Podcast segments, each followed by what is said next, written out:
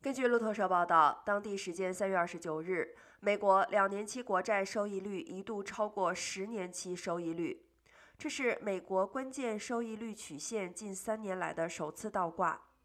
今年以来，在通胀继续走高和美联储加息预期持续升温的推动下，美国国债收益率整体走高。